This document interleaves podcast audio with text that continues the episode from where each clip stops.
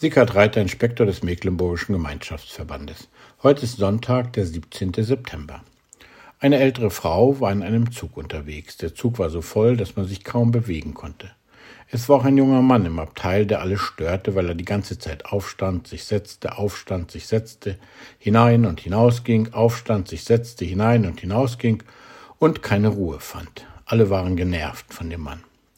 Da fragte ihn die Frau, junger Mann, können Sie denn nicht ruhig sitzen? Sie sehen doch, dass Sie alle anderen stören.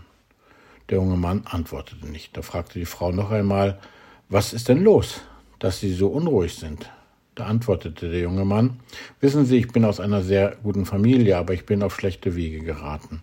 Ich wurde ein Verbrecher und wurde heute aus dem Gefängnis entlassen. Jetzt fahre ich nach Hause. Ich habe vom Gefängnis aus meiner Mutter einen Brief geschrieben und darin habe ich geschrieben, liebe Mutter, lieber Vater, ich habe Schande über die Familie gebracht und verstehe, wenn ihr mich nicht mehr sehen wollt.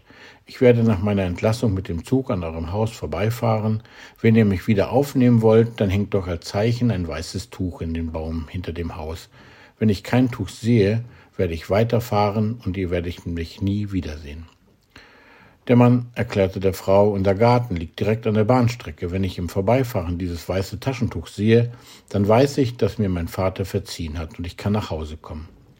Jetzt ist es nicht mehr weit, bis wir an meinem Haus vorbeikommen. Von diesem Fenster aus kann man den Baum sehen, aber ich wage nicht durch das Fenster zu schauen. Was werde ich tun, wenn dort nichts Weißes zu sehen ist? Dann bin ich weiterhin ein Dieb oder werde jedenfalls so betrachtet. Deshalb bin ich so aufgeregt. Die ältere Frau sagte, sagen Sie mir, wie Ihr Haus ausschaut und wie ich es erkennen kann. Dann schaue ich für Sie hinaus.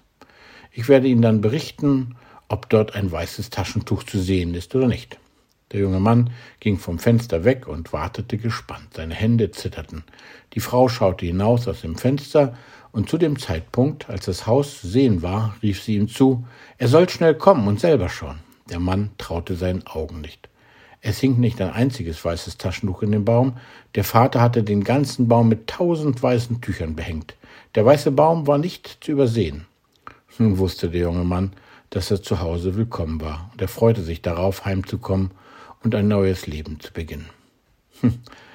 Immer wenn ich diese Geschichte lese oder in einer Predigt erzähle, berührt sie mich tief.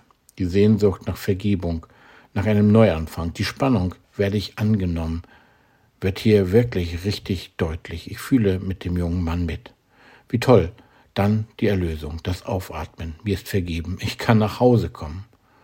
Beim Propheten Jesaja heißt es, kein Mensch im Land wird noch klagen, er sei von Krankheit und Schwäche geplagt, denn die Schuld des Volkes ist vergeben. Die Schuld ist vergeben. Der ganze Baum hängt voller weißer Tücher. Du darfst nach Hause kommen.